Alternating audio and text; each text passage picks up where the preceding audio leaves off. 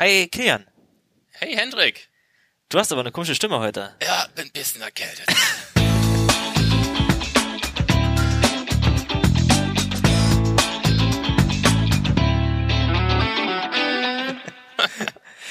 äh, nein, hallo liebe Akronymisierbar-Zuhörer. Äh, Willkommen bei Folge, oh Gott, ich habe gar nicht 26 mitgezählt. muss 26. Das, oder? Bin ich, ja, bin ich falsch? Weiß ich nicht. du brauchst deine Stimme gar nicht weiter verstellen. Ähm, wie ihr wahrscheinlich äh, euch von der letzten Folge, wo wir das angekündigt haben, äh, erinnern könnt, ist Kilian leider zurzeit nicht äh, zur Verfügung. Äh, er hat seine Seele nämlich an Apple verkauft, zumindest äh, für ein halbes Jahr, der er da ein Praktikum in Cupertino macht. Und währenddessen lade ich mir hier interessante Gäste in mein kleines äh, Wohnzimmerstudio ein. Und diesmal habe ich mir ausgesucht, äh, einen guten Freund von mir, Henrik Skupin, und wir haben uns kennengelernt bei dem Rust, ähm, bei dem Rust Meetup, was äh, ich äh, angefangen habe zu organisieren, wo er mir dann äh, später sehr mitgeholfen hat. Hallo Henrik, willkommen. Hey, Hendrik. Sehr schön bei dir an meinem Podcast zu sein. Na, ist gemütlich hier an diesem Kopfhörer. Ja, das klingt ganz angenehm. Du äh, hast eine ziemlich coole Geschichte, denn du arbeitest bei Mozilla. genau, richtig. Äh, wie bist du denn dazu gekommen? Lange Geschichte, ehrlich gesagt. Ich hoffe, ihr habt so viel Zeit. Nee, ich mach's ganz kurz. Äh, arbeiten für Mozilla tue ich eigentlich schon seit 2009. Mhm. Ähm, Bereich Testautomatisierung, QA, äh, in dem, wo ich eingestiegen bin. Und ja, bin derzeit eigentlich ganzen Jahre damit beschäftigt, halt Test-Frameworks äh, zu entwickeln, ähm, Fehler zu beseitigen, etc. Testframeworks entwickeln heißt, du hast an welchen Projekten konkret gearbeitet? Kannst du das Ähm, erzählen? In vielen Projekten. Ähm, damals angefangen hat es mit Mosmill, äh, war das erste Testframework für, eher für den Bereich QA gewesen. Äh, Entwickler haben ja ihre eigenen Testframeworks. Ähm, wir mussten halt äh, Tests automatisieren, die halt mit diesen Frameworks nicht funktionierten. Deswegen gab es dann äh, das Mosmill-Projekt, wo wir dann ähm, UI-Tests geschrieben haben, äh, Update-Tests für Firefox etc. Und das lief ein paar Jahre. Mhm. Das ähm, waren richtig Tests, die Firefox selbst getestet haben. Das waren richtig Tests, die Firefox testet haben. Ganz richtig, genau. Und ähm, das lief ein paar Jahre, bis dann äh, wir angefangen haben, das Firefox OS Projekt zu starten. Mhm. Äh, also für das Mobiltelefon, die äh, OS-Software. Und da brauchten wir halt ein neues Framework. Das heißt, dann fing es an mit äh, Marionette. Mhm. Ähm, und das war einfach notwendig gewesen, ähm, da wir schon sehr zeitig im Boot-Prozess auch schon die Tests ausführen mussten. Das war halt mit anderen, allen anderen Testframeworks nicht machbar gewesen. Und da bin ich halt mit eingestiegen, dann etwas später in Marionette. Und dieses Framework quasi wird jetzt auch weiterverwendet für die Webtreiber-Spezifikationen für die Umsetzung. Das heißt, ähm, über das W3C arbeiten wir, unser Team, mit den anderen Browserherstellern an einer Spezifikation, die es ermöglicht, äh, den Browser fernzusteuern für Testautomatisierung. Das heißt, es sind Schnittstellen vorgegeben, Kommandos, äh, wo man halt eine neue Webseite laden kann, Elemente sich äh, holen kann, mit in Ele Elementen ähm, interagieren kann. Das ist WebDriver. Das Was wäre WebDriver, genau. Und da hat jeder Browser entsprechend eine eigene Umsetzung. Mhm. Äh, und bei uns wäre es quasi der heißt Gecko-Treiber, Mhm. ähm, der mit Firefox genutzt werden kann in Beziehung mit Selenium, was die meisten äh, Tester einfach dann verwenden, um halt ihre Webseiten im Firefox, Chrome, Apple, äh, Safari zu testen. Das heißt, äh, jemand, der seine Webseite testet, äh, benutzt Selenium, um darin seine UI-Tests zu beschreiben. Selenium wäre in dem Fall eines der bekanntesten. So, als, als, als, als Beispiel äh, benutzt die äh, die WebDriver-Schnittstelle, um beliebige Browser parallel eventuell aus, an, anzusteuern, um darin die unterschiedlichen Tests zu fahren. Bei Firefox heißt das Gecko Driver, bei Chrome wäre das, glaube ich, Chrome, Chrome, Driver. Chrome-Treiber. Genau. Und äh, an dieser Schnittstelle arbeitest du mit quasi? Also wir arbeiten mit an der Spezifikation. Hatten gerade letzte Woche äh, war die DPEC gewesen vom B3C, also ein Treffen, wo unsere Arbeitsgruppe sich auch getroffen hat und Mhm. wir an der weiteren Spezifikation gearbeitet haben, neue Features mit, reinzubringen. Und die werden quasi jetzt auch weiterhin mit umgesetzt. Genau. Und ähm, Marionette ist was in diesem Umfeld? Gute Frage. Äh, wir haben jetzt nur vom Gecko-Treiber gesprochen. Ähm, Genau. Marionette an sich hatten wir, wie ich schon vor uns erwähnt hatte, für Firefox OS geschrieben. ähm, für das wir es brauchten, ähm, mit der Einschränkung, dass das halt ein ähm, eigenes Socket-Protokoll implementiert, was nicht kompatibel ist mit der WebDriver-Schnittstelle. Das heißt, hier brauchten wir einfach noch ein Proxy und das ist quasi der Gecko-Treiber, der zwischen Firefox, also, ah, also Maronet an sich selbst ist im, im Firefox mit implementiert, ist standortmäßig mit drin, kann auch benutzt werden. Ach, und Gecko-Treiber ist dann quasi der Aufsatz, der, äh, der Maronet nach außen das Interface gibt, das kompatibel ist zu WebDriver. Richtig, genau. Ah, cool. Hat, ist ein, äh, ist ein HTTP-Server, den man dann quasi Kommandos schicken kann, mhm. äh, mit äh, JSON-Data mhm. und die dann quasi äh, ins Maronet-Protokoll umgewandelt werden und dann im Firefox ausgeführt werden und dann kommen entsprechend die ähm, Antworten dann zurück. Jetzt, ähm, wir, wir benutzen das auch auf Arbeit, okay. äh, um unsere Webanwendung darin zu testen. Und ähm, jetzt ähm, fragt man sich manchmal, ja, du kannst ja eigentlich in so einer Webseite, du hast da drin JavaScript, du kannst da im WebSocket äh, reinsprechen, du kannst ja mit dir eigentlich fast alles machen. Äh, das heißt, ich könnte jetzt ein Stückchen Code in meiner Webseite platzieren, die die komplett fernsteuerbar macht und Events auslöst. Wozu brauche ich dann noch konkret sowas wie WebDriver? Was kann der mehr, als was ich eventuell im Browser äh, mit nativen, mit Browser-nativen Technologien machen könnte? Na gut, du möchtest ja die Tests von außerhalb starten mhm. und, nicht, und nicht innerhalb. Ähm, das heißt, ähm, du hast halt äh, deine Test-Suite, weiß ja nicht, ich kenne ich kenn jetzt komplett die anderen Testsuiten nicht, die ihr verwendet in dem Sinn, äh, wie die implementiert sind, ob die dann innerhalb vom Browser ausgeführt werden, wie auch immer. Ähm, aber über WebTreiber hast du halt eine externe Testsuite hm? äh, mit den ganzen UI-Tests, die du ausführen lassen möchtest und die man, kannst du quasi dann über Gecko-Treiber dann äh, und, und Selenium dann steuern. Man kann damit ja wahrscheinlich auf ein paar APIs mehr zugreifen oder ein paar, paar Sachen mehr machen, die man über die äh, normale Browser-native API aus JavaScript aus wahrscheinlich sogar auch aus Sicherheitsgründen nicht machen kann. Ne? Man kann wahrscheinlich gewisse. Also wir haben auf alle Fälle erstmal dann die normalen Kommandos, wie was ich vorhin schon meinte, mit äh, Webseite laden, mhm. Elemente sich beziehen über ID, äh, Tag Name, Class mhm. Name, äh, CSS Selector und so und so weiter, dass du halt einen Klick äh, äh synthetisieren kannst, äh, Key Presses zum Beispiel. Mhm. Und dann für spezielle Sachen, die mehr ähm, Vorbe äh, Setup brauchen zum Beispiel äh, oder du mehr in Internals ansprechen musst, gibt es halt einen Befehl, um halt äh, Skripte auszuführen. Mhm. Das heißt, du bastelst dir einen JavaScript-Code zusammen, den du quasi an den Browser schickst, wo du die Sachen ausführen lassen kannst. Und dann kannst du wirklich machen, was du wirklich möchtest. Mhm. Genau. Und der Vorteil von dem Ganzen ist auch mit Selenium an sich, äh, bietet es dir die Möglichkeit, die Tests lokal ausführen zu lassen mhm. oder remote, äh, auch per Grid, in, in, dem Sinne, was jetzt gerade in Arbeit ist, äh, was quasi jetzt implementiert, dass du quasi sagen kannst, ich möchte, ich einfach raus, die Tests, äh, soll auf Firefox, Chrome und so weiter getestet werden und das Grid entscheidet selber, wo die Tests ablaufen und du bekommst am Ende halt einfach die Ergebnisse. Das ist dann halt eine Software as a Service Cloud Anwendung quasi, die mir irgendwo einen Browser startet, um dann die genau. Anwendung zu testen. Also ähnlich wie, wie Source Labs in dem Sinne. Ah ja. Genau. Cool. Ja, äh, äh, da hast du ja einiges zu tun. Das machst du, du arbeitest äh, hier in Dresden dann so als äh, von, von, zu Hause aus quasi. Das ist von zu Hause aus noch, genau. Ja, cool. Wie, wie, wie ist es so bei, bei Mozilla zu arbeiten? Genial. also ich habe ich hab meinen Traumjob gefunden. Äh, ja. Da wird sich momentan in den nächsten Zeit auch nichts ändern daran.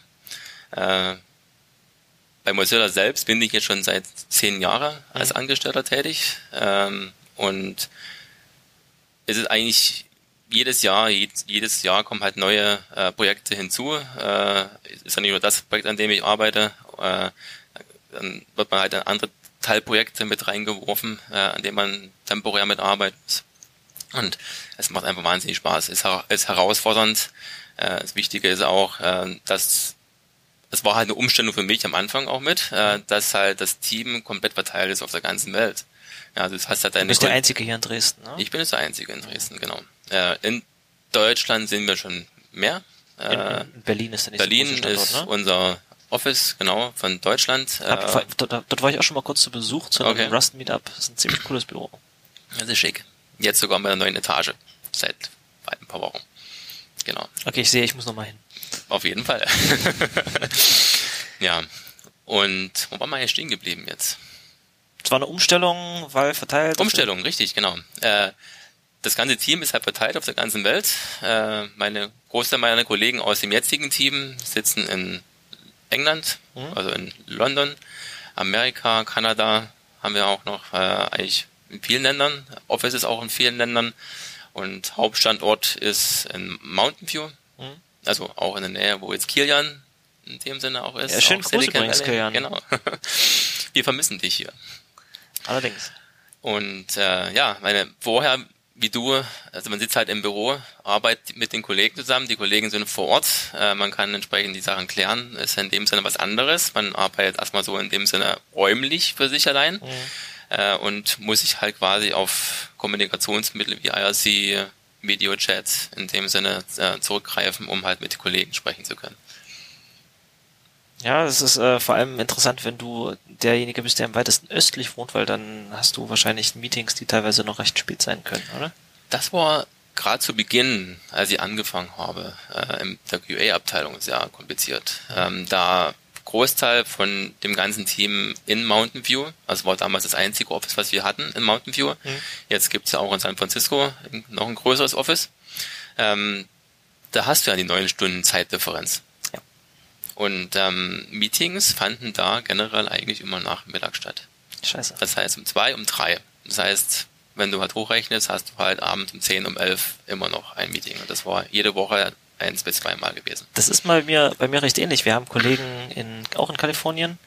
Ähm, und äh, mit einem der Teams da drüben arbeiten wir auch sehr intensiv hier von Dresden aus zusammen äh, was dazu führt, dass entweder wir Meetings mit denen, wenn die kurz vor, wenn die gerade mit Arbeit anfangen, so gegen 17, 18 Uhr haben, oder äh, wie es jetzt bei einem meiner Kollegen von, von da drüben ist, äh, dass die ihre Arbeitsstunden nach vorne ziehen. Ist glücklicherweise der eine, mit dem ich am meisten zu tun habe, recht war Frühaufsteher und steht jetzt jeden Tag um fünf auf und hat es offiziell angekündigt, dass er seine Arbeitszeiten irgendwie mhm. weiter nach vorne zieht, um mehr mit den deutschen Kollegen zusammenarbeiten zu können. Das ist schon ganz schön krass. Also der steht uns trotzdem erst frühestens ab 15 Uhr zu, zu Gesprächen zur Verfügung. Es ist äh, eine sehr interessante Art und Weise zusammenzuarbeiten. Ja. Wir hatten, oder wir haben ja auch dann entsprechend noch ein Office in Neuseeland. Und äh, das heißt, wenn du dann alles koordinieren möchtest, bei einem größeren Team, wenn halt Leute aus dem Team in Neuseeland, in Europa, in Amerika sitzen, dann wird es natürlich schwierig. Man, man, man könnte sich ja vorstellen, wenn, wenn jetzt das Team wirklich gut zusammenarbeitet, dann könntest du so einen fließenden Übergang zwischen den einzelnen Standorten machen und sagen, die einen hier in Neuseeland fangen das Projekt an und die in Europa, wenn die anderen ins Bett gehen, machen fließend weiter und geben dann ab an die Leute in den USA. Aber so richtig funktionieren tut das nicht, oder? Also jeder hat natürlich dann seinen Bereich, an dem er arbeitet. Also gerade wenn wir jetzt über Bereich Entwicklung sprechen, äh, wie es im Design etc. abläuft, kann ich jetzt wenig dazu sagen. Ähm, jeder hat seine Bugs, an denen er arbeitet. Äh, was natürlich hilfreich ist äh, beim Ganzen ist, du machst eine Änderung, lädst sie hoch, fragst nach Review und hast in dem Sinne halt zeitversetzt dein Review später be bekommen, wenn du wieder aufwachst. Das, das heißt, du weißt genau, okay, die und die Sachen sind jetzt halt noch zu machen bis nächste Mal. Kannst wenn, du machen, bis der andere wieder online kommt. Wenn es klappt. Wenn's Ansonsten klappt, wartest du zwei Tage. Wenn du Fragen hast, äh, Probleme da sind, dann musst du natürlich warten. Genau. das ist spannend. Ähm, du aber, hast noch, ja? Aber im Endeffekt ähm, finde ich das eine super Lösung auch mit, weil du einfach halt in verschiedenen Zeitzonen deine Kollegen hast und auf jeden Fall großteils immer jemanden hast, mit dem du halt sprechen kannst. Aber so richtig die Zusammenarbeit abgeben kannst du ja nicht, also die, die Arbeit selber, an der du gerade arbeitest, richtig abgeben, wird wahrscheinlich nie funktionieren, weil du müsstest quasi deinen gesamten Zustand, dein gesamtes Gehirn müsstest du weiterschicken. Du kannst jetzt nicht, das dauert ja teilweise äh, eine halbe Stunde jeden Morgen, bis ich mich dran erinnert habe, was ich am Vorabend gemacht habe und da jetzt jemand anderen diese Information zu übergeben, wo jetzt weiterzuarbeiten wäre, geht glaube ich nicht so gut. Nee, das ist nicht machbar. Okay. Ähm, du hast noch ein anderes Projekt äh, hier in Dresden am Start und zwar parallel zu dem Rust Meetup, was wir mittlerweile ähm, zweimonatlich machen, ähm, hast du auch noch ein Mozilla Meetup am Start. Genau. Was machst du denn da? Ja, ähm, hier möchte ich einfach versuchen, ein bisschen Le Leute auch mit zu animieren im Bereich Dresden, die vielleicht Interesse haben, äh, mehr über Mozilla zu erfahren, ähm, an was wir arbeiten, wie wir arbeiten, äh, vielleicht selbst sogar mit äh, programmieren möchten, an einzelnen Bugs, äh, die, die, die Kenntnisse erweitern. Das sind eigentlich so die Haupt, die Hauptbestandteile, äh, warum ich das Meetup entsprechend auch mit organisiere. Was wir eigentlich im Abwechslung in dem Sinne mit Rust Meetup auch immer machen. Und das Gute ist halt, man kann es wunderbar kombinieren, in dem Sinne auch, auch mit. Äh, das ist praktisch, dass die Sprache auch von Mozilla erfunden wurde. Ja. Genau. Ähm, du hast einmal einen, einen sehr interessanten Vortrag über das Bildsystem von euch geredet. Das ist ja schon mal eine ziemlich interessante äh, Angelegenheit gewesen. Möchte ich jetzt gar nicht zu weit ausholen, aber es ist äh, erstaunlich, wie gut es bei euch zu funktionieren scheint. Mit ähm, ich lade mir äh, fertig gebaute Artefakte einfach aus dem Netz runter, weil das das CI-System das im Hintergrund eh immer baut und ich bei mir lokal wirklich nur das Minimalste kompilieren muss, um ein laufendes Firefox zum, ähm, äh, um, um fertiges, einen fertigen Firefox zum Laufen zu bringen. Ähm, bis hin zu eurem ähm, Bug-Tracking-System, was auch ziemlich krass ist. Ähm, oder die Tatsache, dass ihr in der Lage seid, ähm, Mac-Builds komplett auf Linux-Kisten cross zu kompilieren. Also, wenn ich es richtig verstanden habe, sind die ganzen Firefox-Binaries für Mac alle gar nicht auf Mac gebaut worden. Genau, richtig. Das äh, läuft circa seit, lass mich raten, das war seit sogar einem halben Jahr müsste also so funktionieren. Abgefahren. Und das letzte Meetup, was du gemacht hast, war zum Thema Contributing zu Firefox? Genau. Ähm, da konnte ich leider nicht dran teilnehmen. Könntest du das nochmal für mich wiederholen? Schade. ja, ähm, das war jetzt das allererste Meetup, äh, was ich hier quasi in Dresden gemacht habe, äh, wo es wirklich darum ging, ähm, selbst äh, an einem Bug mitzuarbeiten oder ein Problem oder ein neues Feature zu implementieren. Ähm, Bereich natürlich Automatisierung. Ähm, und da waren ein paar Leute auch mit da gewesen. Und das Gute war ein Projekt, was wir uns ausgesucht haben, MOS Download, äh, was verwendet werden kann als ein CLI-Kommando mit dem man ganz einfach halt Firefox-Builds runterladen, herunterladen kann. Post-Download. Genau. Ähm, das heißt, einfache Kommandozeile äh, mit ein paar Optionen kann man sich ein Release, ein Beta-Build, Candidate-Builds, Nightly-Builds, was immer man möchte, entsprechend herunterladen. Mhm. Und ähm, da ein Anwesend, hatte Interesse daran und haben wir hier ein neues Feature implementiert, ähm, womit man die Definition Builds jetzt auch herunterladen kann, die ja auch schon eigentlich eine Weile äh, released werden von uns. Das bevor die ersten Beta-Builds äh, für die neue Version freigegeben werden. Das heißt, MOS Download kann ich Genau, ist auf PyPI entsprechend herunterladbar. Ah, ist also in Python geschrieben. Ist in Python geschrieben. Natürlich. Ihr habt sowieso, ähm, ihr habt sowieso, ein Großteil eurer Software ist in, also Firefox selber ist natürlich äh, größtenteils C++, C, C++ und jetzt auch Rust. Und, genau. und, und Großteil von der UI ist in JavaScript geschrieben, wenn ich das richtig verstehe. Aber viel von eurer so Backend-Software ist größtenteils eigentlich sogar Python, kann das sein? Python wird hauptsächlich fürs Bildsystem und für Testautomatisierung eingesetzt. Genau. Ah ja, stimmt, ihr habt dieses krasse ähm, Mach-Bildsystem, richtig? Ja, genau. Kannst du darüber ein bisschen was erzählen? Sehr gerne.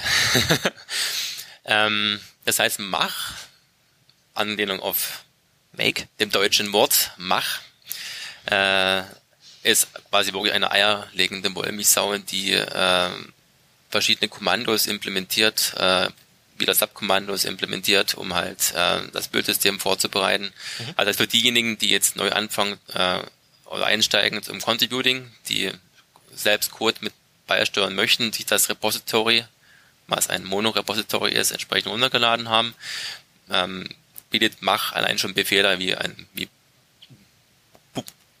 Bootstrap, mhm. ähm, wo wirklich alle Dependencies installiert werden, ähm, Mercurial konfiguriert wird, so dass es halt ideal genutzt werden kann. Das heißt, hier fängt man an, schreibt seinen Code. Kann dann entsprechend dann Code kompilieren mit Mach, Mach-Bild je nachdem welches Machtbild, genau, welches, äh, je nachdem, ob man jetzt ein Artefaktbild haben möchte mhm. oder ein, ein komplettes Bild, äh, was du vorhin schon sagtest, mit Herunterladen von den fertigen Builds wäre quasi so ein Artefaktbild. Damals war äh, ein komplettes Bild, was circa eine Stunde dauert zu kompilieren, selbst auf modernen Rechnern, ähm, lohnt sich einfach jetzt nicht wirklich für die Änderung in der Oberfläche. Das heißt, äh, Artefakt-Builds erlauben es dir, ein Bild zu bekommen innerhalb von drei Minuten. Abgefahren. Ja.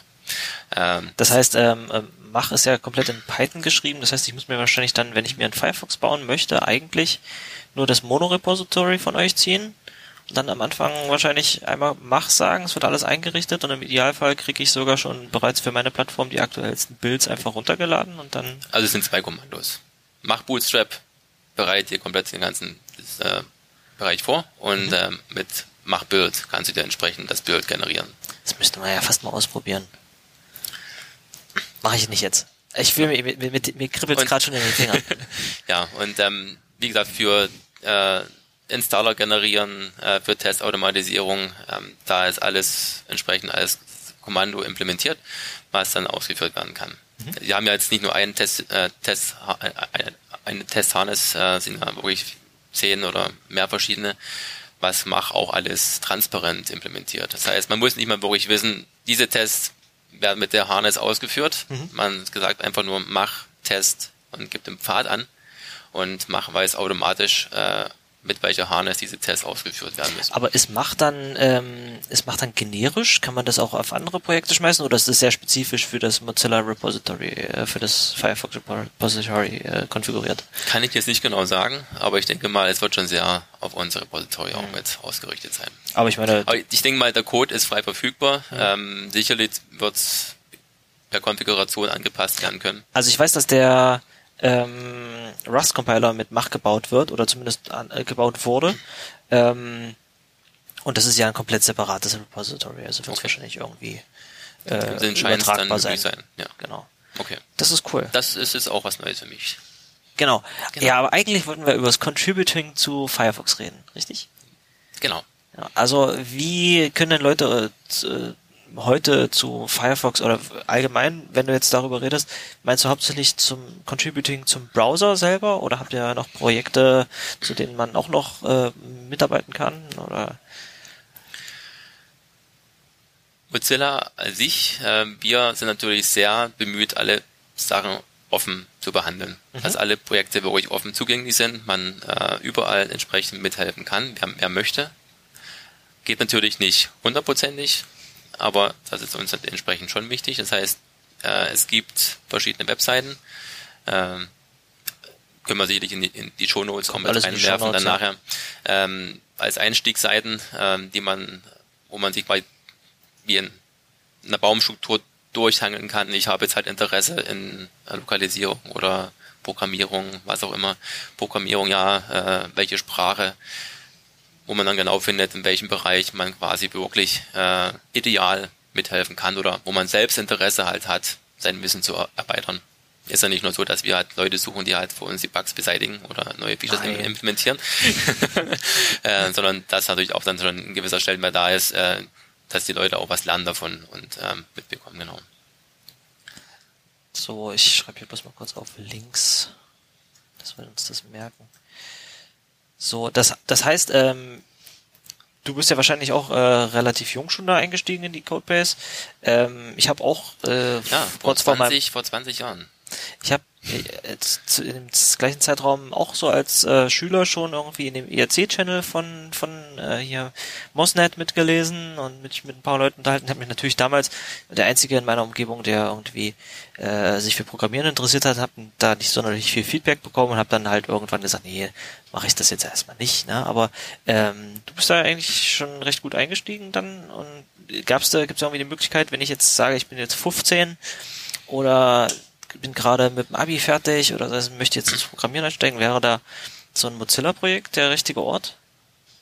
Für jemanden, der jetzt, was weiß ich, das ist ein großer, ein Riesenhaufen C++-Code, der High Performance und Sicherheitsanforderungen erfüllen muss. Äh, das ist ja erstmal so ein bisschen einschüchternd. Ne? Ist das, äh, kann man da trotzdem, wenn man bei Mozilla mitarbeiten möchte, als jemand, der so Einsteiger ist, ist findest du, das ist was, äh, was, was man sich zutrauen könnte? Kriegt man da Hilfe oder wie funktioniert das bei euch? Genau. Ähm, hier gibt es natürlich dann verschiedene Voraussetzungen, klar. Je nachdem, wie gut deine Kenntnisse in den Bereichen schon sind, ähm, haben wir verschiedene Schwierigkeitsgrade von den Bugs, die wir auch kennzeichnen. Einfach, mittelschwer oder schwer, mhm. äh, die man sich auch dann aussuchen kann. Ähm, also über diese Webseite, die ich vor uns meinte, wo man hingeleitet wird, äh, gibt es dann quasi eine Reihe von Bugs, die angezeigt werden. Man wählt aus, welche Sprache man machen möchte, welche Kenntnisse man hat. Jetzt Äh, redest du aber schon wieder von Bugs, aber das ist, Entschuldigung. das ist bei euch, ist das Ja, Sprech, ne? das ist- ein Bug ist einfach ein Ticket bei euch, Ein richtig? Bug ist ein Ticket, äh, das heißt, alle Arbeiten, die wirklich stattfinden, sind wirklich hart an einem Bug gekoppelt. Das heißt, äh, bei euch ist wirklich alles ein Bug. Selbst wenn das heißt, ich äh, aktualisiere mal die, die Localization oder ich baue ein neues, tatsächlich ein neues Feature irgendwo ein, ist auch ein Bug. Es Ja? wird alles über einen Bug getrackt. Weil es alles bei euch in Bugzilla Ja. äh, getrackt Genau. wird, okay. Genau. Das heißt, äh, ein Bug ist, was, was ein Issue wäre oder einfach so ein, äh, ein Ticket. Ah, Genau. ja, cool. Genau. Also es gibt unterschiedliche Stufen für Einsteiger und unterschiedliche Schwierigkeitsgrade. Ist das bei beim Mozilla, bei dem Hauptrepo auch so ähnlich? Ich kenne das aus dem ähm, Rust Repository, da gibt es Kennzeichnungen mit Easy und so Mentoring-Tickets. Gibt es das auch bei, bei zum Beispiel Firefox oder bei Genau. Genau. äh, Gecko Driver? Ähm, genau. Das heißt, ähm, für die Sachen, die, wo wir wirklich dann Leute haben möchten, die an den Sachen arbeiten, äh, werden diese Bug-Tickets entsprechend auch markiert als Mentored. Das heißt, für diese Bugs gibt es direkt einen Ans- Ansprechpartner, der natürlich bestmöglich aus dem Team ist, äh, in dem Bereich der Bug gefeilt worden ist. Das heißt, ähm, man wird hier wirklich von vorne, von, von, vom Anfang an bis zum Ende betreut bei den einfachen Bugs. Ähm, man kann sich vorstellen, am Anfang schon schwierig, Sachen einzurichten, dass alles funktioniert äh, oder den Code zu finden, äh, anzupassen. Wie führe ich die Tests aus? Häufig zu, überhaupt das mal zum Bauen zu bekommen. Ne? um zum Bauen, genau. Das funktioniert dann momentan schon sehr einfach. Das habt ihr offenbar das Gute. hingekriegt, ja. Genau, äh, das heißt hier das Schwierige ist einfach wirklich nur der ganze Ablauf. Äh, ist ja nicht nur, dass ich jetzt halt sage, ich hacke jetzt hier meinen Code rein, behebe das Problem, es funktioniert lokal. Äh, wie teste ich, über- überhaupt äh, teste ich es, wie teste ich es ähm, und wie bringe ich es quasi jetzt, wie lade ich es hoch, dass äh, quasi der Mentor das rev reviewen kann. Das heißt, man arbeitet eigentlich die ganze Zeit mit, äh, mit jemandem anders zusammen, der das im, Notfall auch selber machen könnte, quasi. Genau, genau. Äh, Und äh, wie, wie ich, ich frage mich immer, wenn dann so ein, so ein, Bug-Ticket jetzt äh, dasteht mit hier kann jemand machen, der neu ist, äh, wir mentoren euch. Ich meine, dieses Ticket hat doch bestimmt auch irgendwie eine, eine so ein Ticket äh, wird ja aufgemacht, weil, weil das wirklich auch gebraucht wird, was da drin ist. Äh, funktioniert das bei euch, dass das da nicht einfach irgendwann rumliegt? Gibt es irgendwie sowas, dass diese Tickets dann irgendwann geschlossen werden, weil es einfach irgendwann gemacht werden muss, wenn sich jemand findet? Oder äh, hat es bis jetzt einfach immer geklappt, dass sich jemand gefunden hat, der es machen wollte? Also wichtig wäre erstmal so, dass äh, sagen, wir erstellen diese Mentor-Bugs, Bug-Tickets nur äh, für die Sachen, die es wirklich nicht dringend benötigt werden. Also so nice-to-have-Sachen. Nice to have Sachen, genau, oder die man irgendwann machen, machen möchte, die zum Beispiel, was entsprechend schön wäre. Wenn, es kann natürlich immer sein, dass so ein Bug irgendwann dann doch benötigt wird. Das heißt, wenn bis dahin niemand den Bug angefasst hat, ähm, müssen wir ihn quasi selber einfach machen. Dann muss man das selber machen. Genau. Aber gerade einfache Sachen, äh, Sachen, die mit einer Codezeile zu ändern sind, zum Beispiel, ähm, sind herrlich gerade für Anfängerbugs zum Beispiel. Also Dann, für die, die neu sollte man sich aber einsteigen. gleich, das ja gleich den, den nächsten Bug schon rausgesucht haben, sonst ist man ja Genau. sofort. Ja, aber Mhm. dass man diesen Workflow entsprechend erstmal mitbekommt, wie der funktioniert. Mhm. Äh, gerade das, ähm, wie läuft ein Review ab, ähm, dieses Feedback, was ich bekomme, Mhm. muss ich die Änderungen einpflegen, muss ich mein Code, mein, mein Patch aktualisieren, entsprechend wieder zum Re Review hinschicken, bis zum Ende quasi, bis dieser Patch landen Wie kann. kommuniziert man auf Code Reviews und sowas? Genau. Ne? Also es Fragen sind ja auch da. Meine, man kann das über das Bug-Ticket kommunizieren, äh, was hilfreich ist, wenn die andere Seite jetzt nicht gerade ver ver verfügbar ist. Oder hauptsächliches Medium, was wir nutzen, ist IRC.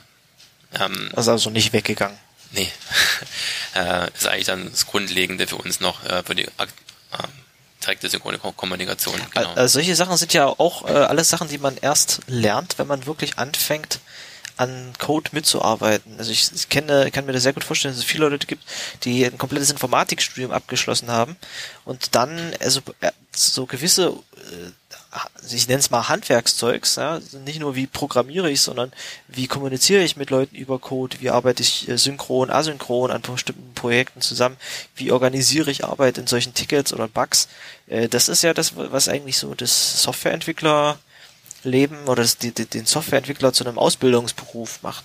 Ja, wir haben jetzt bei uns auch überlegt, hm, wir würden gerne ähm, Studenten haben, Mhm. die bei uns direkt im Team mitarbeiten. Da habe ich auch überlegt, naja, eigentlich könnte man sich schon mal so ein paar ähm, Studententickets oder so, ja, hier Mentored oder Easy Tickets zur Seite legen, die wir dann speziell taggen, damit sie nicht irgendwie äh, ewig lang in unserem Jira rumliegen und dann irgendwann das Management kommt, ihr habt da so lauter Tickets, die nicht bearbeitet werden, so, aber ähm, das ist ja eigentlich ein schöner Ein Einstiegspunkt, um direkt äh, Leute, die neu sind, äh, sei es nur in einer Firma oder einem Open Source Projekt, direkt äh, einzu, einzufangen und zu engagen.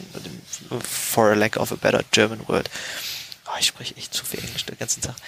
Ähm, genau. Äh, das ist ja eigentlich ein ziemlich schönes Konzept, muss ich sagen. Das, das funktioniert bei euch schon eine ganze Weile so. Also über was wir jetzt sprechen, ist wirklich freiwillige Contribution in dem Sinn. Ähm, wir haben jetzt noch andere Bereiche, ähm, weil du gerade eben auch anfingst, ähm, über deine Firma äh, oder Studenten entsprechend auch mithaben zu wollen, ähm, die natürlich praktische Erfahrung auch brauchen neben dem Studium. Das heißt, bieten natürlich auch an Internships. Das heißt, ähm, hier sind offen die Stellenbewertungen im Netz auch äh, erreichbar. Das heißt, wer Interesse hat, bei uns äh, entsprechend Praktikum etc. zu machen äh, oder Diplomarbeit, wie auch immer, ist natürlich auch das ist natürlich auch machbar. Wie würde das jetzt aussehen für jemanden, sagen wir, aus, aus Dresden hier? Du bist ja nur, es gibt ja kein Büro in Dresden, Mhm. ne? Das würde der dich dann zu Hause besuchen oder was, wie, wie ist da der Ablauf? Also in meinem Team wird es wahrscheinlich nicht sein. Dafür sind einfach dann die Arbeitsbereiche zu klein äh, für eine Diplomarbeit. Ähm, aber andere Teams, die quasi größere Projekte haben, die sich wirklich dann über halbes Jahr oder je nachdem, wie lange dann, äh, wie lange das dann entsprechend geht, äh, hinzieht, äh, die bieten dann das entsprechend auch an. Das heißt, die Sachen werden ausgeschrieben und ähm, Leute können sich einfach darauf be bewerben ähm, und dann kommt es normal zum Auswahlverfahren, Bewerbungsgespräche und wenn man es schafft, dann kann man quasi dann seine Diplomarbeit entsprechend auch bei uns machen. Und da hat man dann einen Betreuer, der hoffentlich in der gleichen Zeitzone lebt wie man selbst. Äh, Voraussetzung hier ist natürlich meistens, man arbeitet nicht von zu Hause, Ja. sondern von einem Büro aus. Das heißt, man muss Das dann auch heißt- wirklich irgendwie nach Berlin, Paris, London. Berlin wäre das nächste, Aha. genau. Äh, wobei hier auch die Frage ist, ist jemand aus diesem Team in Berlin? Wenn nicht, geht's weiter weg. Also es kann natürlich auch gut sein, San Francisco. Das kann, kann Was sein. natürlich nicht schlecht ist, ja. Das wäre jetzt auch nicht das Traurigste, ne? Genau. Ah ja, cool. Und ähm, was soll ich jetzt als nächstes fragen? Ansonsten kann ich kurz fortsetzen. Ähm, Ja, das äh. heißt, es wären quasi die Internships, die wir anbieten. Äh, und dann gibt es noch zwei größere Bereiche im Bereich Contributing, was äh, Google Summer of Code erstmal wäre. Das heißt, hier haben wir auch eigentlich regelmäßig äh, sehr viele Projekte, die da mit ähm, eingestellt werden, an denen äh, die entsprechend finanziert werden. Das ist ja dann quasi äh, nicht weit weg, also ein, größeres, eine größere Variante einfach von diesem Mentoring-Ticket, ne? Ihr, ihr habt schon euch ein Projekt zurechtgelegt und sitzt dann da einen Studenten drauf. Genau, genau. Ähm, Google Summer of Code hat den Vorteil, dass es irgendwie, dass man so eine Zwischeneinreichung hat, ne? Da gibt's ja bestimmt auch manchmal Sachen, die scheitern. Ich war jetzt selber noch nicht an so einem Projekt mit beteiligt, äh, deswegen kann ich jetzt keine äh, Details dazu sagen, aber es wird sicherlich dann zwischendurch immer wieder Absprachen geben oder inwieweit ist derjenige gekommen, um halt Probleme zu erkennen, Hm. die hoffentlich beseitigen zu können, um dann doch das gewünschte Ziel entsprechend zu erreichen. In, weiß gar nicht, wie lange das jetzt Ja, geht. das ist Was, glaub drei Monate, sechs Monate? Irgendwas, was man in den Sommerferien schafft. Genau. genau. Ja, ich, äh, ein paar Freunde von mir haben während des Studiums dann sowas, äh, also beim Okay. Google Summer of Code teilweise mehrmals bei der gleichen, bei der gleichen Firma mit äh, teilgenommen. Ähm, kann ich leider auch nicht so viel dazu erzählen, habe ich selber nie gemacht. Okay. Ähm, man reicht ja die Projekte ein, äh, weiß aber auch nicht, ob sie dann quasi dann angenommen werden von Google. Das heißt, ähm, wir hatten- wir ihr hatten- reicht, also die reichen Firmen reichen die Projekte genau, ein. Die Hm? Firmen reichen die Projekte ein, äh, wo sie denken, oder die sie bearbeitet haben möchten. Hm. Und wenn sie halt fancy genug klingen, äh, wichtig genug klingen, dann bekommt man entsprechend auch dann den Zuschlag dafür halt, genau. Und es gab auch schon Jahre, wo wir einfach keine einzige Stelle bekommen haben. Na, das sind ja alles. Sachen, die dann auch nicht äh, von, von den Firmen, sondern tatsächlich von Google bezahlt werden. Genau, Ja? genau. Das ist natürlich auch ein ganz schönes Prestigeprojekt für die Bude. Ja. Dass die einfach mal so die Open Source Welt fördern, indem sie äh, Studenten anstellen, um dann solche Projekte mitzumachen. Genau. Ja, das ist krass. Ja. Und das wäre das zweite. Und dann gibt es noch Outreachy. Ähm, Outreachy. Schon was davon gehört? Oder? Den Begriff äh, muss man, glaube ich, erklären Ja. für, für nicht englisch sprechende Leute. Genau. Äh, das sind quasi, es äh, läuft ähnlich ab wie Google Summer of Code, Mhm. ähm, ist entsprechend aber nur für ähm, äh, Personen äh, zugeschnitten äh, aus unterre unterrepräsentierten Bereichen. Also Outreachy für, für, Outreachy. für, für, für Outreach. Also ich, äh, was heißt denn das jetzt? Outreach äh, auf Deutsch. Aber äh, man, man, man, äh, man streckt quasi den Arm aus zu äh, Leuten, die so aus, wie gesagt, aus unterrepräsentierten Gruppen Genau, sind. um sie halt in den Bereich mit reinzubekommen. Was leider auch momentan großteils Frauen entsprechend auch mit sind. Ähm, Frauenquote ist natürlich schon überall gering in technischen Bereichen. Das heißt, hier sind Das ist eine äh, unterrepräsentierte Gruppe. unterrepräsentiert, genau, oder quasi ähm, in Asien, Lateinamerika, ähm, dass man da halt wirklich Leute findet, die wirklich gut sind, äh, um die halt wirklich dann entsprechend an was arbeiten zu lassen auch mit, äh, wo sie dann einfachen Einstieg in den Bereich dann später auch haben und Arbeit finden können. Ja. Und ich muss sagen, wir hatten schon mehrere erfolgreiche Outreach-Projekte, Mhm. auch in meinem Team, Mhm. die entsprechend auch nachher fest eingestellt worden sind. Ja, das ist cool. Auf, jeden Fall. Ja. Krass. Es ist äh, häufig wahrscheinlich so, das kann ich mir vorstellen, dass die Leute sich einfach gesellschaftlich nicht trauen würden, normalerweise sich bei einer Firma zu bewerben. Und da das ist ja recht competitive, wenn du dich jetzt auf einen Job als Entwickler bewirbst oder dich überhaupt als Praktikant irgendwo auf sowas zu bewerben. Deswegen kann ist, ist Outreachy oder es sind solche Outreach-Programme. Ich weiß, dass äh, andere Open Source Projekte sowas auch haben. Ähm, schon extrem nützlich, weil Leute, sehr viele Leute, gerade aus diesen unterrepräsentierten Gruppen, genauso gut sind äh, wie, äh, und, aber häufig in, durch gesellschaftlichen Zwang oder Unsicherheit, persönliche Unsicherheit, dann wahrscheinlich vielleicht sich nicht getraut hätten, solche Jobs äh, oder solche Aufgaben anzunehmen. Deswegen ist Ja. es ziemlich geil. Also gerade wenn man halt sieht bei Mozilla oder andere große Firmen, wenn man sich bewirbt, wo man wirklich nicht weiß, okay, äh, bin ich dafür wirklich geeignet Ja, ja, in es- der Art und Weise. Und hier ist einfach für auch gleiche Länge wie Google Summer of Code. Mhm. Äh, man weiß halt, es sind nur diese paar, drei Monate, glaube ich, äh, an denen ich daran arbeite. Äh, Mhm. und dann habe ich halt quasi das Projekt muss ich abgeben. Mhm. Ja. ja. Also, wenn man jetzt bei, bei Mozilla mitarbeiten möchte, haben wir jetzt also mehrere Vektoren, Angriffsvektoren äh, gefunden. Man kann sich einfach ähm, in Bugzilla oder auf äh, den Seiten, die wir momentan nicht aus dem Kopf wissen, aber in den Shownotes verlinken werden. Äh, Ähm, Die beste Seite für einen Einstieg ist what can I do von Mozilla.org. Einfach Frage nicht.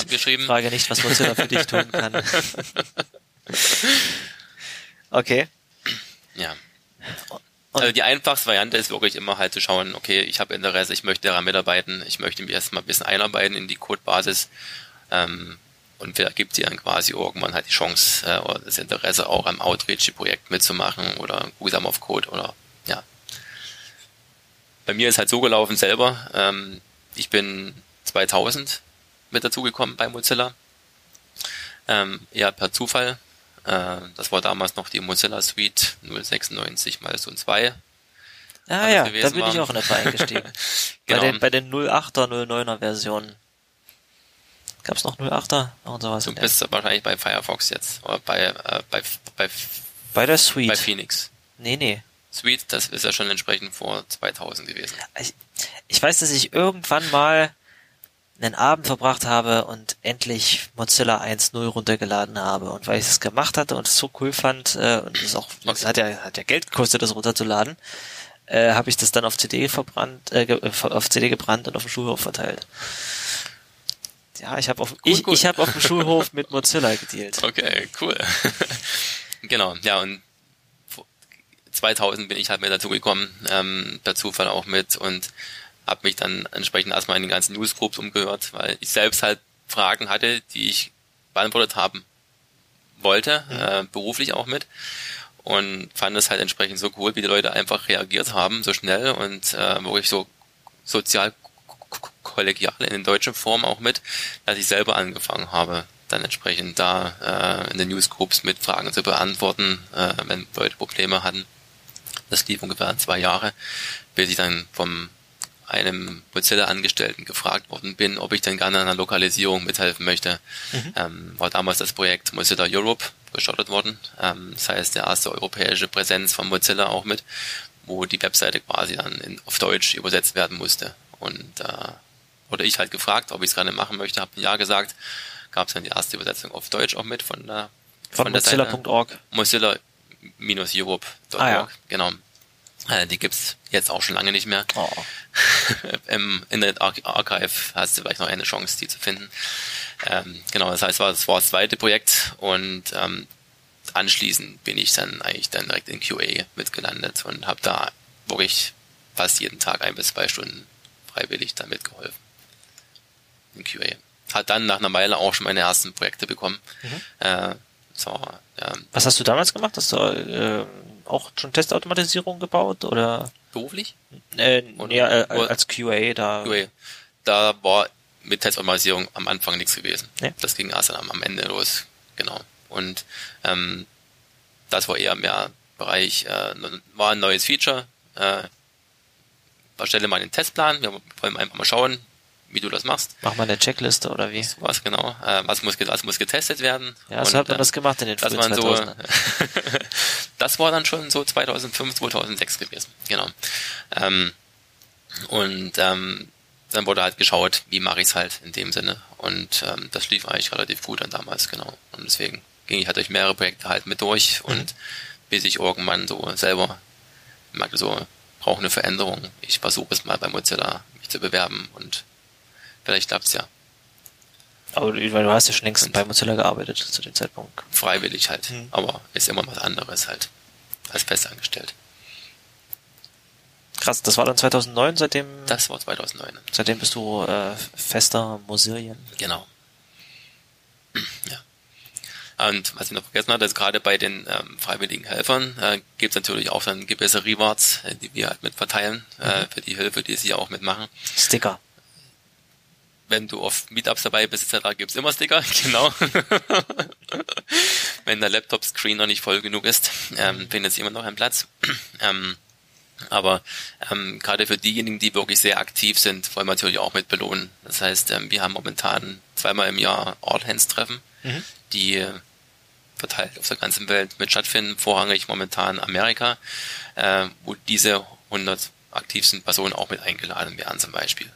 Das heißt, man ist hier wirklich eine ganze Woche, man bekommt Flug, Unterkunft, Essen, alles gesponsert, äh, ist eine ganze Woche mit uns halt zusammen und sieht einfach, wie wir halt arbeiten und kann mitarbeiten, kann mitdiskutieren an den verschiedenen Projekten. Das letzte äh, war irgendwie in San Francisco oder in Das letzte war San Francisco, genau. Ja, so eine Woche von Mozilla nach San Francisco geschickt werden. Mhm. Ich bin hier gerade mal auf whatcanidoformozilla.org. Und das ist, scheint eine, ähm, eine Randomized-Seite zu sein. Ähm, what, what's your area of expertise? User Experience Design. Hm. Tell me more oder jetzt sind hier zwei Buttons. Tell me more oder show me something else. Gehe mal auf show me something else. Advocacy. Na, das äh, machst du ja hier quasi schon, ne? Tell me more oder boring. Teaching. Next, please. User Support. Ich klicke hier einfach mal durch, dann kriegt man hier Testing Software, Writing Code. Ah, das klingt gut. Tell me more. So, und dann, what's your favorite programming, programming language? PHP. Hm, show me something else. dann, achso, jetzt bin ich ein Level drin. Jetzt gibt es genau. noch einen Button mehr. I was wrong, take me back. Java. Hm, that's not my line of expertise. Python, uh, show me something else. C, hm, ja, next please. Rust, oh ja, tell das me more. Gut. So. So, you like thinking hard about ownership and lifetimes. That's cool. We're all masochists at heart. uh, you could work on Servo, a new web browser. Okay. Mm, show me something else. Rustc, the compiler. Mm, not interested. Servo. Mm, next, please. Rustc. Also, okay. Ja. ich habe, ich habe das Ende des Baums erreicht. Okay. Uh, Rustc, tell me more. Und jetzt lande ich auf einer GitHub-Seite, Ah ja, der Contributing MD von der von äh, dem Rust Compiler. Also Spannend. kommt immer darauf an, welche Sektion du dich befindest. Der mhm. Subsektion äh, haben wir entweder Wiki-Seiten, wo halt beschrieben wird, äh, was wir arbeiten, wo du halt mehr Informationen bekommst oder halt direkt halt wie bei Server oder bei Rust dann die GitHub äh, Contributing Seite. Ich mache hier mal Backtracking. Also I was wrong, take me back. So, what's your favorite programming language? Bin ich jetzt auf dem Level? I was wrong, take me back. Weiter nach oben. Ja. Uh, what's your area of expertise? Writing code? Sind wir gerade? Nee. Boring. Translation? No, not interested. User experience design. Ja, das klingt gut. Tell me more. Und jetzt gibt's hier Mozilla Creative. Ach, das ist jetzt, gibt's hier schon nur noch das? Um, so you enjoy designing new ways for users to interact with applications and websites. You could work on Mozilla Creative. So, wenn ich jetzt hier draufklicke, sehe ich schon, ich lande auf der nächsten GitHub-Seite, nämlich github.com slash Mozilla Open Design. Ah ja. Abgefahren. Also das ist äh, das Tool finde ich tatsächlich ganz cool. Ihr habt ja quasi das wäre wirklich ein guter Einstieg, äh, wenn man wirklich jetzt nicht weiß, an was möchte ich arbeiten. Mhm äh, überhaupt nicht weiß, äh, dass man sich hier wirklich einfach erstmal runterhangeln kann und schauen kann, okay, was bieten wir an, wo kann ich überhaupt mithelfen. Also nachdem ich äh, die Bewerbungsunterlagen, die Career-Unterseiten von ähm, von einigen Firmen mir angeguckt habe, ist das tatsächlich ein sehr spielerischer Einstieg, um so ein Thema für, ich, ich finde, da können sich einige ein Beispiel dran nehmen, ja. Genau. Also gerade fürs Contributing ist es nicht wirklich nur, ich möchte jetzt Code beisteuern. Ja, äh, gibt da bei euch sehr viele. Einzige, was ich kann. du machst doch auch Advocacy, oder? Zumindest mit Rust. Ja, ne, da ich rede ja eigentlich hauptsächlich über das, was mich persönlich interessiert. Ja, wie auch immer. Genau, aber ähm, wenn man Advocacy zum Beispiel ähm, als Mozilla Rep, mhm. Mozilla Repräsentant, äh, gibt es wirklich weltweit in jedem Land gibt es Leute, die wirklich äh, erklären, was wir was wir machen, ähm, Projekte auch mit durchführen etc. Kann man sich anmelden. Äh, das heißt, das wäre eine andere Alternative auch mit, wer wirklich jetzt nicht coden möchte oder andere technische Sachen nicht machen, machen möchte. Viele verschiedene Möglichkeiten auch mit. Und wenn man überhaupt nichts weiß, stehe ich auch sehr gerne zur Verfügung, mal die ersten Hinweise zu geben. Äh, einfach mich kontaktieren. Ja, also ähm, da habt ihr es gehört. Ja, also sieht zumindest ziemlich schick aus, diese Seite. Ähm, du wirst jetzt demnächst weitere Meetups in Dresden zum Thema genau. Firefox und Mozilla organisieren. Ich denke mal, ich möchte sehr gerne halt, äh, dass mehr Leute auch mitkommen. Mhm. Sehr gerne sehen. Ähm, also unser das heißt, Meetup ist auch, äh, je nachdem, was für ein Thema wir ausgeschrieben hatten, unterschiedlich besucht gewesen. Ich weiß, das bestbesuchte war das, was wir zum Thema Webentwicklung mit Rust in Rocket gemacht hatten. Und das letzte, was wir gemacht hatten, da hatten wir den Florian Gilcher zu Besuch, der ja dann an dem gleichen Wochenende hier auch eine Folge akronymisierbar mit aufgenommen hatte. Da hat irgendwie die Werbung überhaupt nicht funktioniert. Es waren, mhm. glaube ich, fünf Leute da.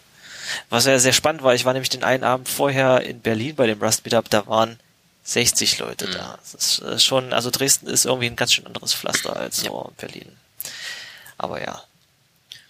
Genau, du hast hier noch einen anderen Link. Genau, das heißt, ähm, für diejenigen, die sich wirklich interessieren, Code mit beizusteuern, gibt es halt noch die Webseite codetribute.mozilla.org. Also, ach, das ist kein Typo? Nee. Code Tribute.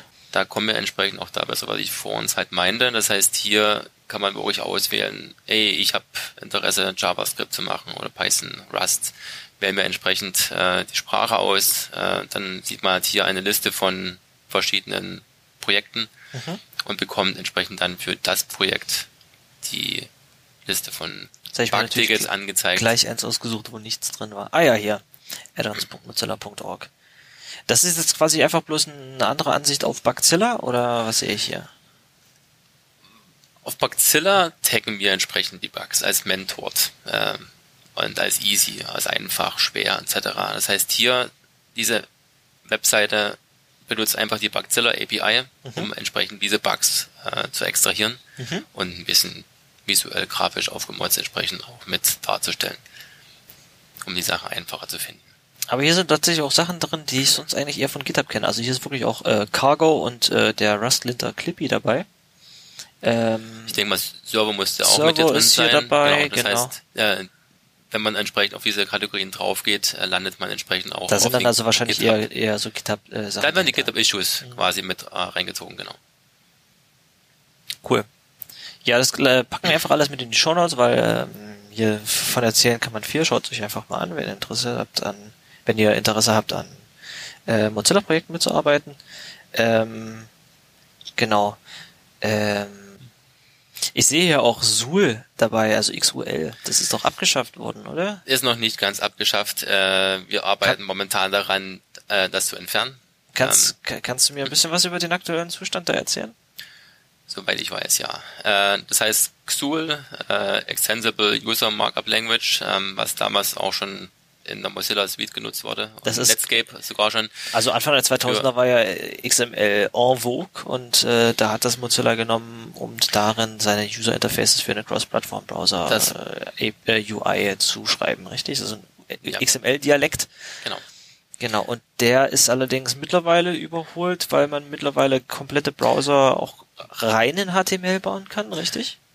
Mit HTML5 und Web Components hat man natürlich jetzt die Möglichkeit, all diese ähm, ja, ähm, Elemente abzubilden, auch in HTML. Das heißt, XUL wird jetzt nicht mehr benötigt. Ähm, ist natürlich ein großes Overhead, was wir loswerden möchten, was auch entsprechend viel Vorarbeit gebraucht hat. Äh, viele Benutzer waren entsprechend auch enttäuscht, dass halt zum Beispiel die Legacy Extensions nicht mehr verwendet werden können, sondern bloß noch die Web Extension API.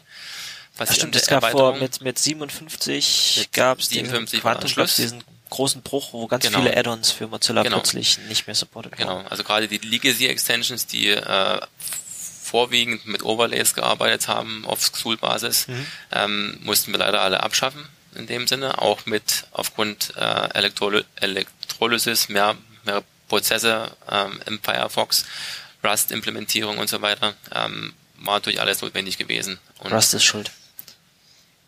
Okay, Aber- ja. Aber ich meine, das ist ja eigentlich auch ganz gut, weil man äh, das, das Problem an, an Software im Gegensatz zu Maschinen, die gebaut werden, Autos, Häuser, ist, dass sie von alleine nicht verrotten. Sie gehen nicht kaputt. Es ist gut.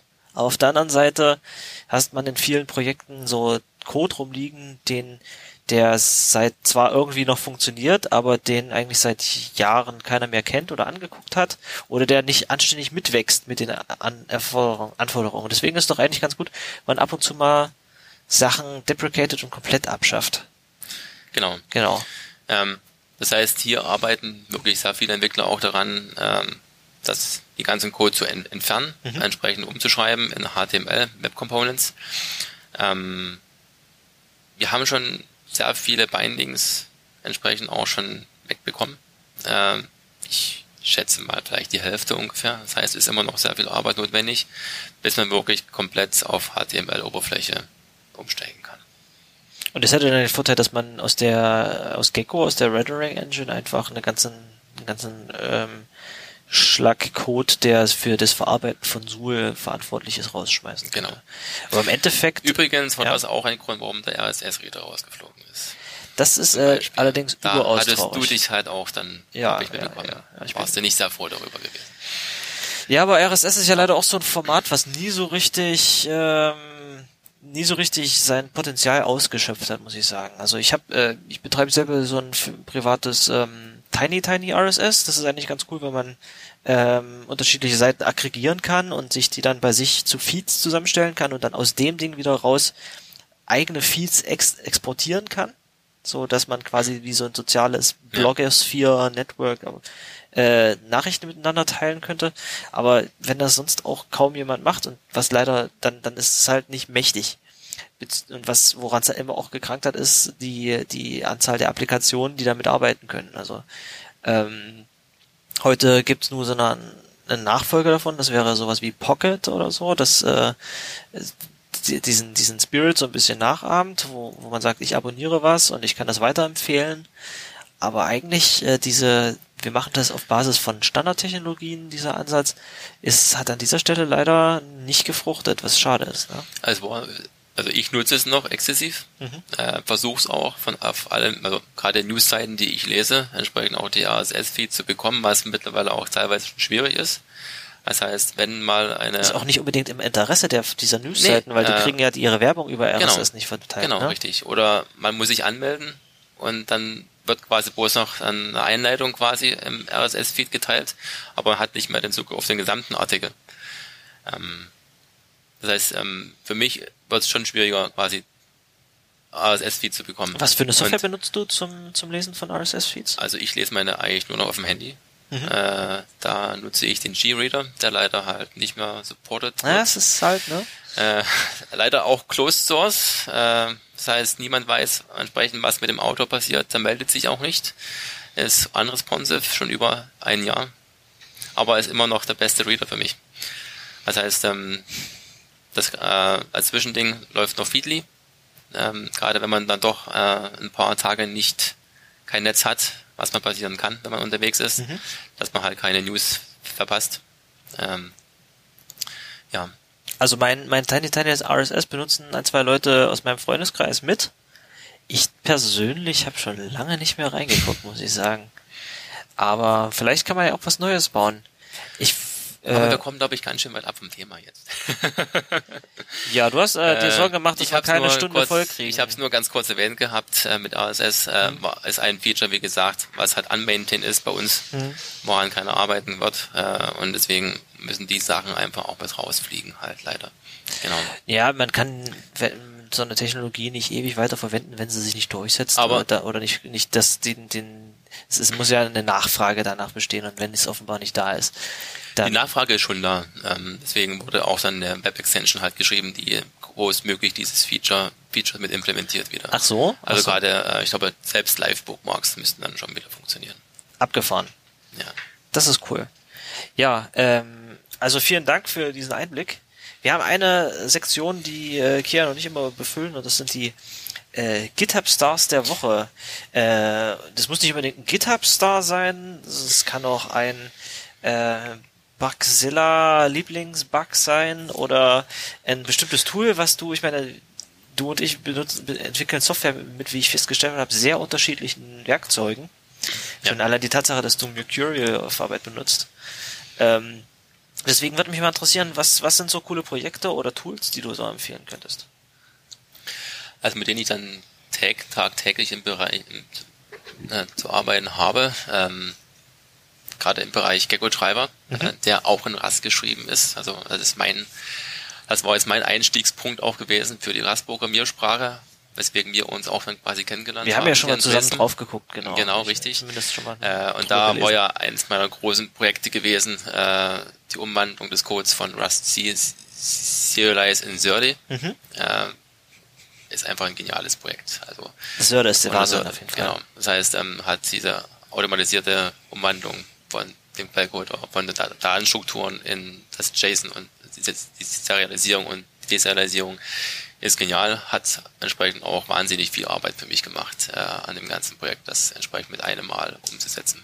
Weil vorher war die, also mal als kurzer Einstieg, die äh, Serie, äh, die äh, der Gecko Driver redet mit Marinette im Browser über ein äh, Protokoll und das sind JSON-Nachrichten, die ausgetauscht werden, richtig? Das sind auch JSON. -Nachrichten. Genau, und das, die ursprüngliche Implementierung hat ein Framework benutzt, was halt im, JSON, äh, im Rust-Compiler für Serialisierung benutzt wurde, nämlich Rust C Serialize, ist allerdings schon seit einiger Zeit äh, in, in Rust selber mehr oder weniger deprecated und äh, soll man soll lieber Serde nehmen, weil man bei Serde ähm, über, über Annotationen und äh, Procedural Macros einfach durch, durch diesen, de, dieses, dieses Derive Keyword am einzelnen Structs oder Enums, Structs oder Enums ähm, Serialisierungscode erzeugen kann, der das auch noch ziemlich effizient für beliebige Serialisierungsformate, also nicht nur JSON, sondern auch YAML oder äh, Message Pack oder was weiß ich, äh, erzeugt. Äh, und das habt ihr quasi alles nochmal, das war ursprünglich mit Rusty Serialize handgeklöppelt, wo ihr so Two-JSON-Methoden für jedes oh, ja. Ding selber geschrieben Jede hattet. Menge. genau, und jetzt musstet ihr aber nur noch das, ähm, das Format quasi in Rust-Datentypen dann äh, austauschen und dort Serialize, Deserialize ranschreiben? Einfach gesagt, ja. Äh, bei vielen Sachen ähm, ist natürlich nicht machbar, uns im Bereich einfach nur Serialize, Deserialize äh, mhm. zu verwenden. Man muss wirklich dann auch dann selbst den Serializer, Deserializer ähm, implementieren, äh, weil einfach die Struktur komplexer ist und mhm. äh, bei Default kann er das nicht selber auflösen. Weil ähm, natürlich dein Code zu einem äh, recht äh, normalisierten Format generiert werden würde, was allerdings, wenn das, wenn so spe spezielle Quirks in zum Beispiel im JSON-Format bereits existieren, dann äh, nicht exakt dieses Format ausspucken würde. Ne? Ich, ich habe das selber neulich mal, das, da wollte ich vielleicht noch einen Blogpost drüber schreiben, äh, gemacht, um das Format für äh, die Web API der DVB nochmal mhm. ähm, mit Serde abzubilden und mit Request. Einfach so, es hat super Spaß gemacht. Das kann ich eigentlich nur empfehlen, das mal zu machen. So Web-APIs mit Serde und Request abbauen, äh, wo du einfach sagst, hier, mach mal diese Abfrage und äh, sch schmeiß mir das mal in diesen Datentypen und es serialisiert es da rein. Und da waren auch so Sachen drin wie, ähm, es fängt an bei Rust Properties von Struct sind alle im Snake Case geschrieben. Bei, äh, bei JSON-Datenstrukturen sind die Properties Camel Case. Nun würde der würde Serde in seiner Default-Konfiguration auch Snake Case produzieren. Genau. Und du musst jetzt ranschreiben, mach mal Camel Case. Und äh, bei dieser API von, von der DVB waren die Properties nicht Camel Case, sondern Pascal Case. Und dann schreibst du nicht dieses Attribut Camel Case ran, sondern du schreibst Pascal Case dran. Und da dachte ich erstmal, warum gibt es nicht? Es kompiliert nicht, der kennt Pascal Case nicht. Ich habe irgendwo mal gelesen, dass es geht. Und dann schaue ich nochmal in die Doku rein, da war auch Pascal Case selber nicht so dokumentiert, sondern nur Camel Case und Snake Case. Und da fiel mir auf, ah, Camel Case, vorne kleines c, Mitte großes c, Snake Case, vorne kleines s, Unterstrich, Case, ah, das ist selber so geschrieben. Schreibe ich Pascal Case vorne mit einem großen P, zack geht's. Total ja, es ist wirklich Magie, äh, was er da entsprechend bereitstellt. Ja, auf jeden Fall. Ja. Ähm, es, es kannst, kannst allerdings auch andere Sachen damit machen. Irgendwie, ich hatte dann in diesem DVB-Beispiel war eine Liste, äh, war, äh, achso, hatte ein Objekt als Property eine Liste von anderen Sachen, die allerdings nicht als JSON-Liste dargestellt war, sondern das war ein String, der mit äh, unterschiedlichen Pipes getrennt war. Und jetzt wollte ich dafür nicht sagen, jetzt mach mir das mal auf als String und dann passt das nochmal neu. Nee, ich wollte, dass Serde das schon in das richtige Format rein serialisiert. Mhm. Und dann kannst du das natürlich deinen eigenen Visitor dafür schreiben und ja. dann sagen, pack das mal aus. Genau. Und das war bei eurem Format äh, auch so, dass ihr da einfach dann nicht standardkonformes äh, JSON hattet oder? Also direkt in Visitor musste ich jetzt nicht schreiben. Mhm. Ähm, war einfach nur äh, äh, Custom Code, äh, um halt äh, die Datentypen zu ähm, zu konvertieren in spezielle Formate halt und gerade die ähm, Syntax auch mit zu, zu checken dann. Mhm. Genau. Das wirklich auch alles stimmt.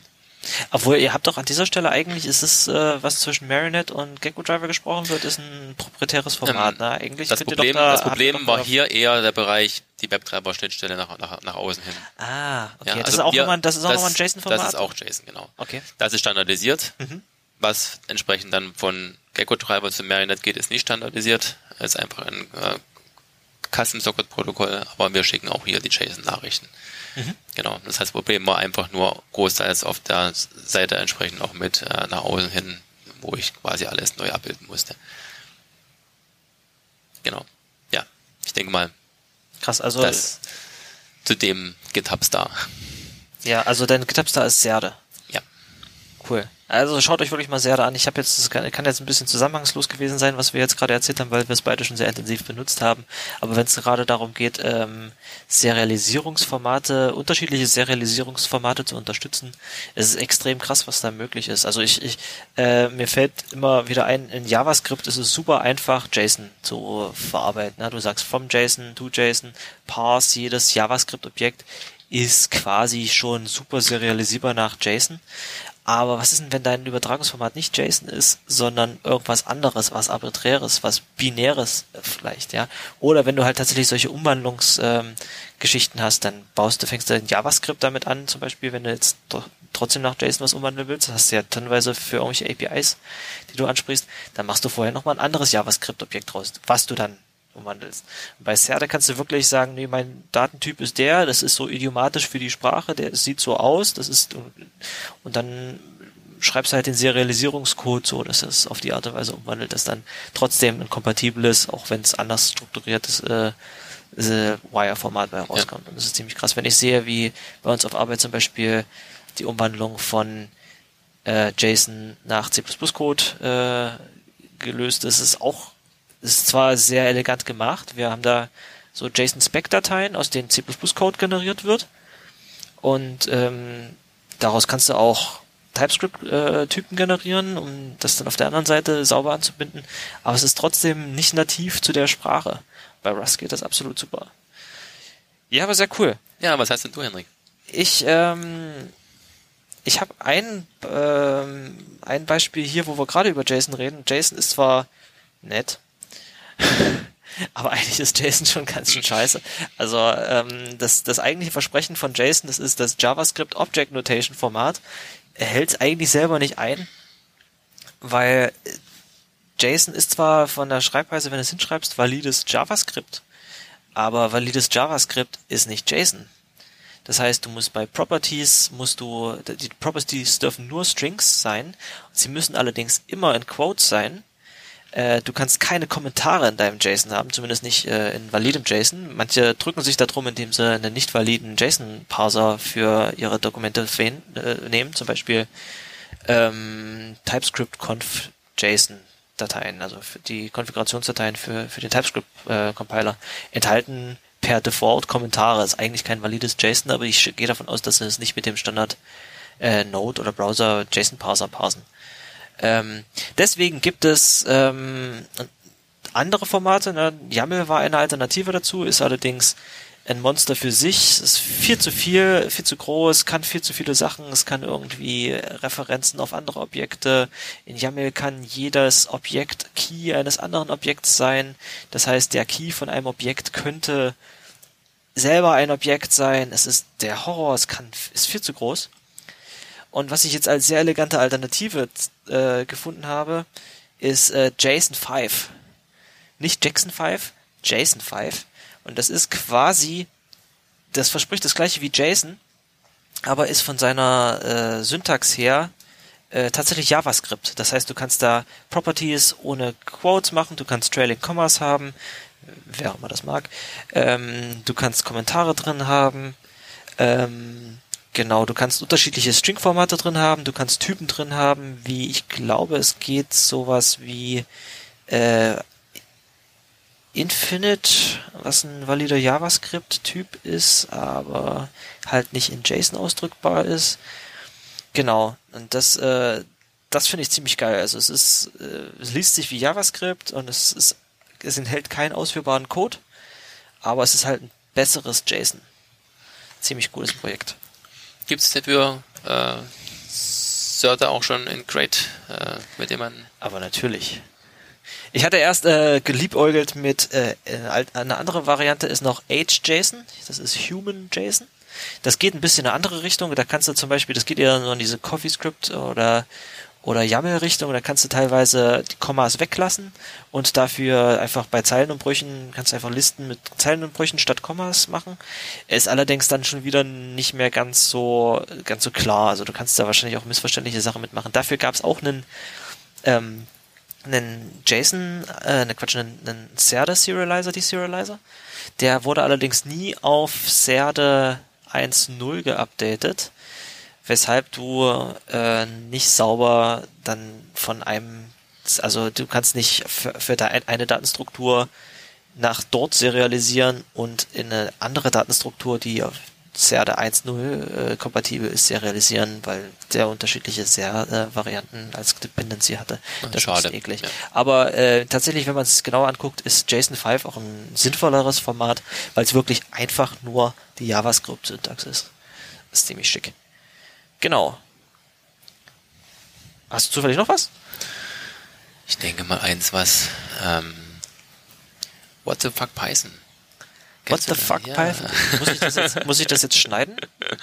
Es heißt direkt so, das, äh, das Projekt auf GitHub. Ähm, WTF Python. Hier gibt es einfach sehr, sehr viele Code-Beispiele äh, über verschiedene Syntax, äh, wo man doch denkt, das funktioniert ganz anders, als mhm. man wirklich gedacht hat. Ähm, kann ich nur empfehlen, sich einfach mal durchzuschauen. Also gerade was ist Operator oder Yielding, was immer auch ist, äh, welche Effekte halt hier teilweise unerwünscht äh, plötzlich auftauchen können, wenn man Python-Code schreibt. Äh, Sowas halten sich ja Leute gerne mal vor die Nase, wenn sie sagen wollen, deine Sprache ist scheiße.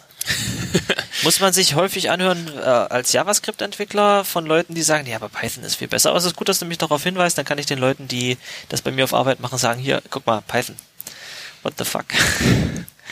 cool, was haben wir da alles mit drin?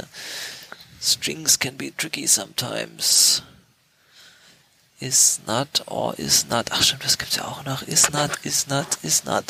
Ja, Oh Gott, okay, schaut euch das Ja. mal an. Wir gehen jetzt hier nicht auf Beispiele ein. Nice. Wo wir von, von äh, RSS-Readern geredet haben, ein, äh, ein Beispiel könnte ich noch nennen. Ähm, und zwar habe ich mich immer gefragt, wann es auf Basis von Webrenderer, der in Firefox drin ist, äh, endlich mal ein UI-Framework geben wird, was wo, mit, mit dem man native Desktop- oder Mobile-Anwendungen bauen kann. Und hier gibt es tatsächlich ein Projekt, ich weiß nicht, wie ausgereift es ist, aber es sieht schon recht vielversprechend aus. Äh, das heißt Azure. Gesundheit? Ähm, und ich mein, der Name klingt schon so ein bisschen, als ob es irgendwie an Sul anlehnt, aber wahrscheinlich hat es damit überhaupt nichts zu tun. Es hat damit überhaupt nichts zu tun. Es ist keine, kein XML-Dialekt. Äh, das ist einfach ein, ähm, ein auf Webrenderer basierendes, in Rust geschriebenes UI-Framework. Hier gibt es so ein paar Beispiele, wo sie so Tabellenkalkulationen und äh, Taschenrechner mitgebaut Sieht haben. aus, ja.